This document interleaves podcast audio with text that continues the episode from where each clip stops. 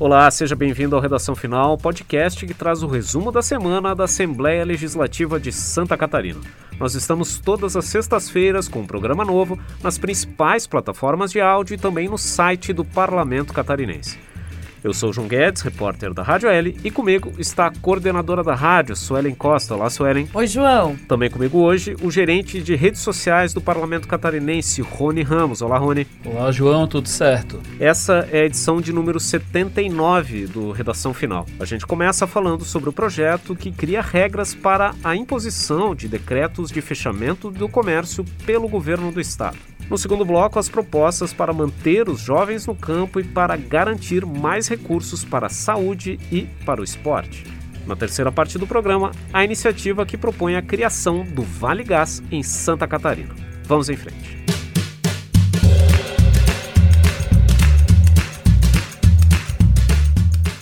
Muito bem, desde o início da pandemia há muita discussão na sociedade também aqui na Assembleia sobre as medidas de fechamento do comércio com o objetivo de combater a disseminação da Covid-19. Pois esse tipo de iniciativa é o objeto de um projeto de lei que fixa exigências para que o governo publique esse tipo de decreto. Suelen, que proposição é essa? Oi, João. Bem, é uma proposição da deputada estadual Ana Campanholo, do PSL. Ela foi aprovada na Comissão de Constituição e Justiça, é o projeto de lei 51 de 2021, e prevê que o governo do estado tenha que dar, ou seja, avisar com 48 horas de antecedência qualquer determinação restritiva ao funcionamento de estabelecimentos. Que tipo de estabelecimentos? Bares, restaurantes, hotéis, lojistas, shopping centers, parque aquático. Nessa reunião, que deverá acontecer 48 horas antes desse fechamento, desse lockdown completo, o governo do estado terá que apresentar dados científicos, argumentos com embasamentos, enfim, do porquê dessa medida restritiva, do porquê desse lockdown. Essa matéria foi aprovada pela maioria dos votos, mas antes de ser levada a plenário, essa proposta ainda deve ser analisada pela Comissão de Economia. Bom, vale lembrar que essa proposta da deputada Ana Caroline Campanholo, ela justamente ela estabelece quais setores da economia que devem ser ouvidos pelo governo do estado antes da imposição desse tipo de medida. Além dos setores que a Suelen citou, também vale lembrar que estão incluídos uh, representantes da indústria e também representantes dos trabalhadores, além de profissionais liberais. Também vale dizer que essa proposta da deputada Campanholo, ela determina que caso o governo do estado não faça essa reunião, não convoque os setores para discutir essas medidas, o cidadão catarinense, os empreendedores catarinenses estariam desobrigados de cumprir as determinações desse tipo de decreto. Outro dispositivo que está previsto nessa proposta é de que caso um governador publique um decreto nessa natureza sem ter consultado os setores da economia, o chefe do executivo estaria cometendo uma improbidade administrativa. Esse dispositivo, inclusive, foi alvo de uma emenda proposta pela deputada Paulinha, do PDT, na Comissão de Constituição e Justiça. Ela queria retirar esse elemento do projeto de lei, mas os deputados da CCJ acabaram recusando essa sugestão da deputada Paulinha, do PDT. Bom, e essa questão das medidas restritivas também é tema de um outro projeto de lei que avançou nessa última semana aqui na Assembleia Legislativa. É o projeto de lei número 360 de 2020, que foi elaborado pelo deputado Bruno Souza, do Partido Novo, mas foi apresentado aqui no parlamento, foi protocolado com a assinatura de mais de 20 deputados aqui da Assembleia Legislativa. Essa proposta ela trata especificamente da possibilidade de fechamento das escolas e universidades aqui em Santa Catarina em função da pandemia ou em função de algum, uh, alguma circunstância que determine a publicação de um decreto de estado de calamidade.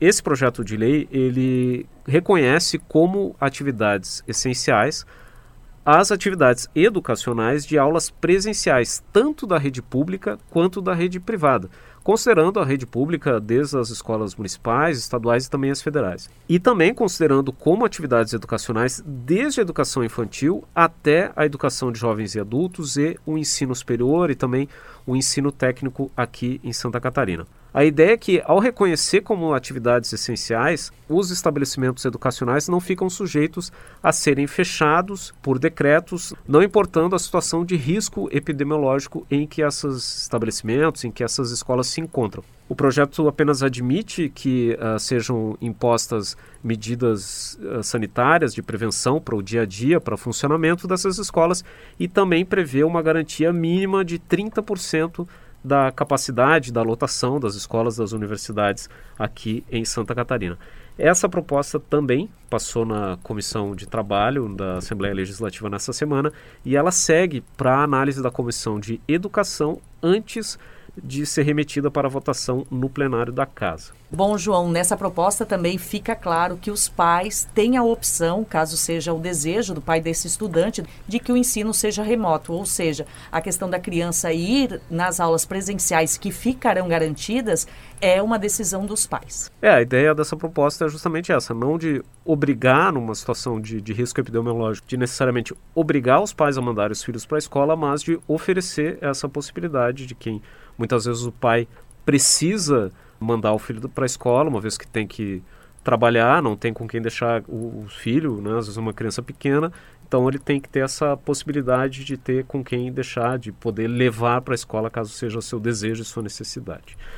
Outro destaque dessa última semana aqui na Assembleia Legislativa foi a aprovação no plenário da Casa da admissibilidade de uma medida provisória. Rony, o que, que diz essa medida? Bem, essa MP ela trata da retribuição por produtividade médica de servidores de unidades hospitalares, assistenciais e de gestão da pandemia para aqueles servidores que estão atuando na linha de frente no atendimento a pacientes com a Covid-19. Bem, então essa MP editada lá no, no fim de março, ela prorroga até o dia 30 de junho essa retribuição aí, esse incentivo a mais para os servidores que estão atuando na linha de frente do atendimento à Covid.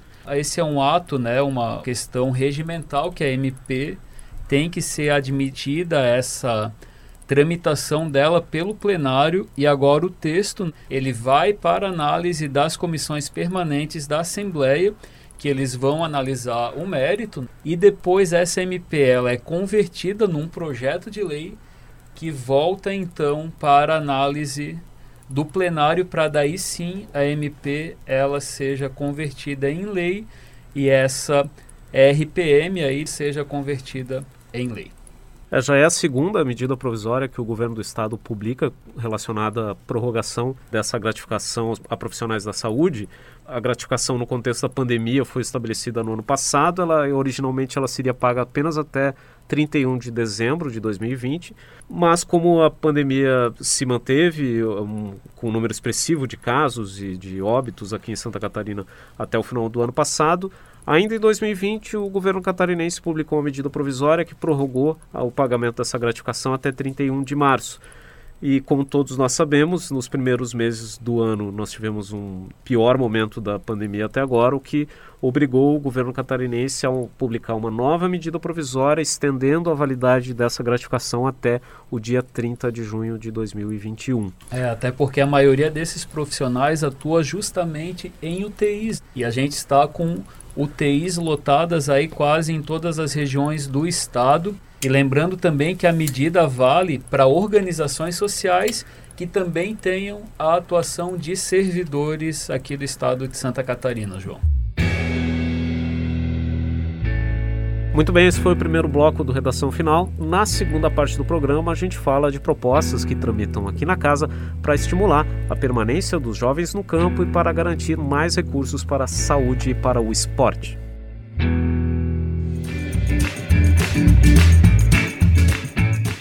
Muito bem, outro destaque dessa última semana no Parlamento Catarinense foi a aprovação de uma proposta que busca estimular a permanência dos jovens no campo.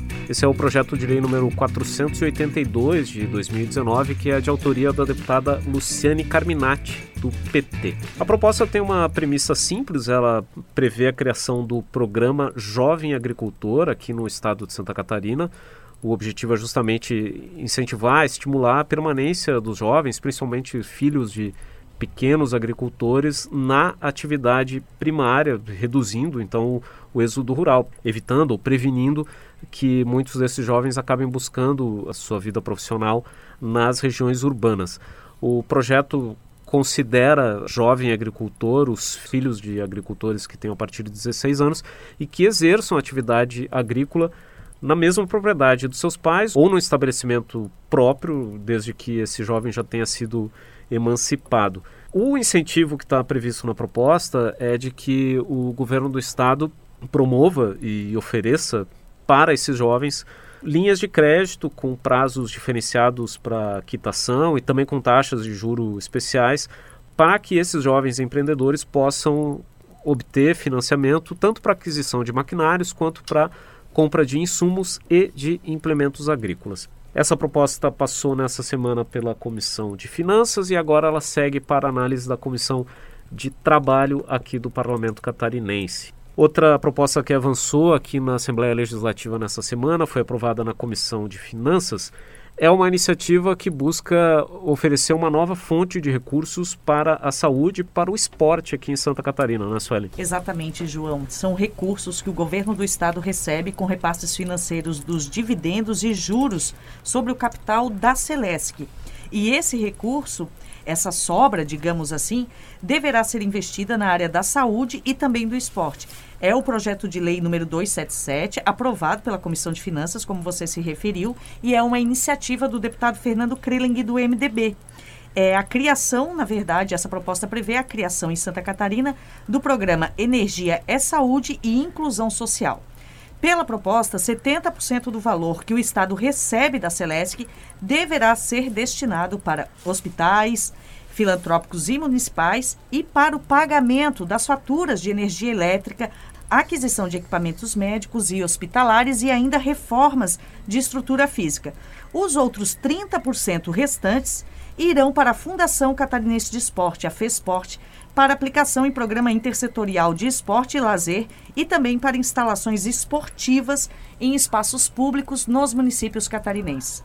Agora, esse texto né, deve continuar tramitando e deve ir para análise da Comissão de Educação da Assembleia Legislativa. Bom, e outra iniciativa que avançou nessa semana aqui na Assembleia Legislativa é o projeto de lei número 231 de 2020, que é uma proposta que cria o Manual de Manutenção, que é uma nova obrigatoriedade para as empresas que prestam serviço, principalmente para construtoras contratadas pelo governo do estado. A ideia é que toda vez que uma empresa é contratada pelo poder público, por exemplo, para construir uma escola, para construir qualquer tipo de edificação, no momento em que ela faça a entrega desse imóvel ou desse bem para qual ela foi contratada, ela deve entregar também um manual de manutenção que deve estabelecer todas as rotinas para conservação daquela obra, prevendo, por exemplo, períodos de vistorias, quais vistorias que devem ser feitas, cuidados básicos com relação à utilização da estrutura, informações de segurança e também informações importantes sobre o projeto executivo que devem ser consideradas tanto para manutenção quanto para uma eventual reforma. Essa proposta também prevê que o poder público fica obrigado a cumprir as disposições que estão previstas nesses manuais de manutenção. E toda vez que o poder público não esteja em dia com o cumprimento dessas rotinas de manutenção, ele ficará impedido de iniciar ou de licitar novas obras. Essa proposta ela foi aprovada nessa semana na Comissão de Trabalho e ela está pronta para ser votada no plenário da Assembleia Legislativa. Vale lembrar que essa proposição ela foi elaborada pelos deputados da Comissão Parlamentar de Inquérito da Ponte Ercílio Luz. A CPI realizou seus trabalhos no ano de 2019 com o objetivo de investigar eventuais irregularidades nas sucessivas obras de reforma e reparo da estrutura que liga aqui em Florianópolis a ilha de Santa Catarina à parte continental da capital catarinense. Na justificativa do projeto, inclusive os deputados da Comissão Parlamentar de Inquérito, dizem que muitos dos prejuízos que o governo de Santa Catarina teve com a ponte Ercílio Luz se devem justamente ao fato de que não houve a manutenção adequada ao longo da existência dessa ponte e por isso houve a necessidade de um grande investimento para que ela fosse reformada agora nos últimos anos e também houve o prejuízo decorrente do fato de que a ponte passou por muitos anos interditada, sem poder haver o trânsito de automóveis ou até mesmo de pessoas por aquela estrutura. Muito bem, esse foi o segundo bloco do Redação Final. Na terceira parte do programa, a gente fala da iniciativa que prevê a criação do programa Vale Gás em Santa Catarina.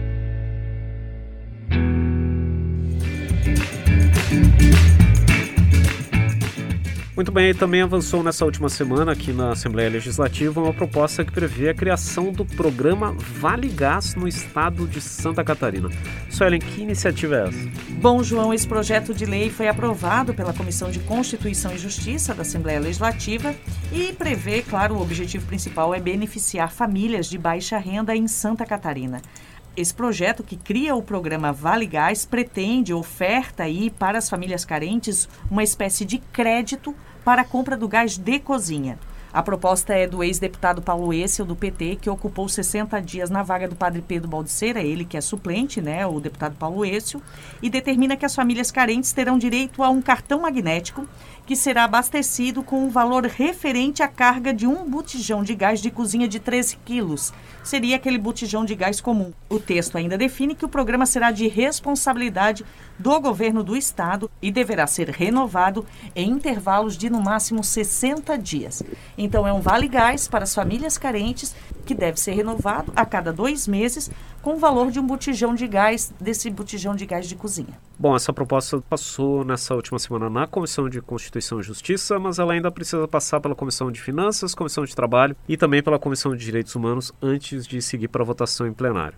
Essa proposição é tema de debates aqui entre os deputados, nas comissões, mas ela também é tema de debates entre os nossos seguidores nos perfis da Assembleia Legislativa nas redes sociais.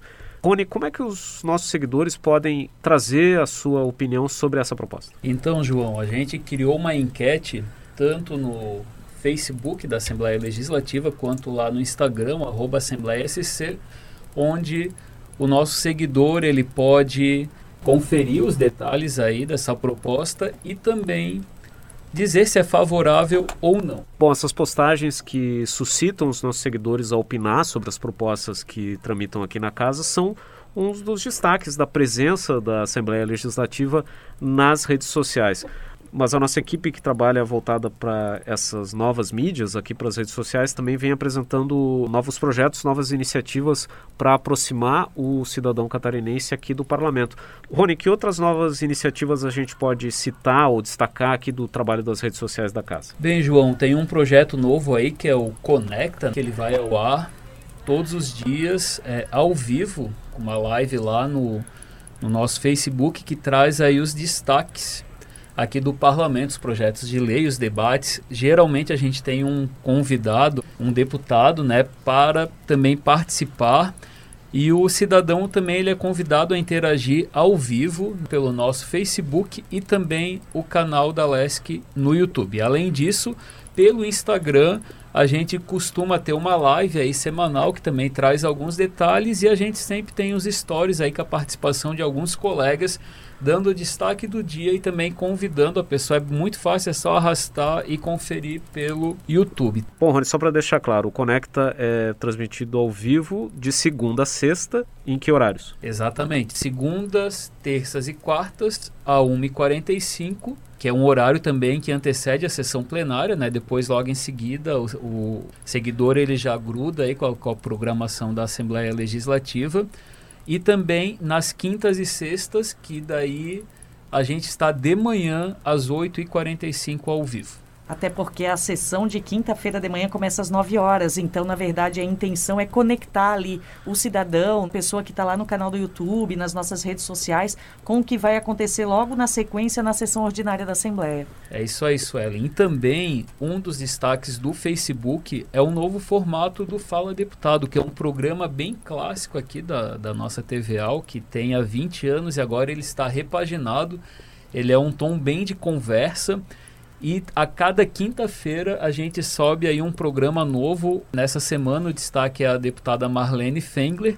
Também temos a chamada pelo Twitter e também nos stories. Falando em Twitter, é uma das formas de você acompanhar diariamente os principais assuntos. A gente replica muito conteúdo da agência L, que é a nossa agência de conteúdo de texto e fotografia.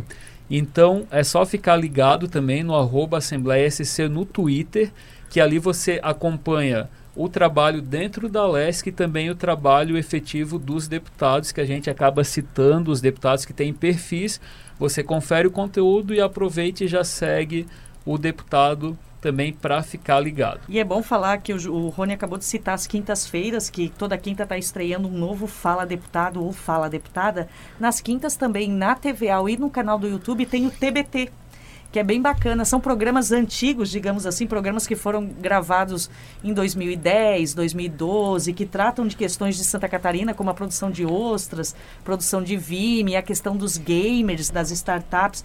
Enfim, são grandes reportagens, algumas até premiadas, que estão no TBT, às quintas-feiras, pela TVA e no canal do YouTube, né, Rony? Tanto no canal e também a gente tem uma chamada lá pelo nosso Facebook. A pessoa está aí é, no seu feed, dá de cara aí com TBT. Quinta-feira geralmente é dia de TBT e a gente não tem só TBT de foto, e sim uma oportunidade aí para a pessoa que está em casa e tal poder conferir grandes reportagens da TVL. Um dos nossos principais canais de interação também é o nosso WhatsApp, que a gente encaminha conteúdo, mas também a gente recebe dúvidas, sugestões do cidadão catarinense. Então, quem quiser acompanhar é muito fácil, é mandar um sim para o 48 999 60 11 27. 48 999 60 11 27.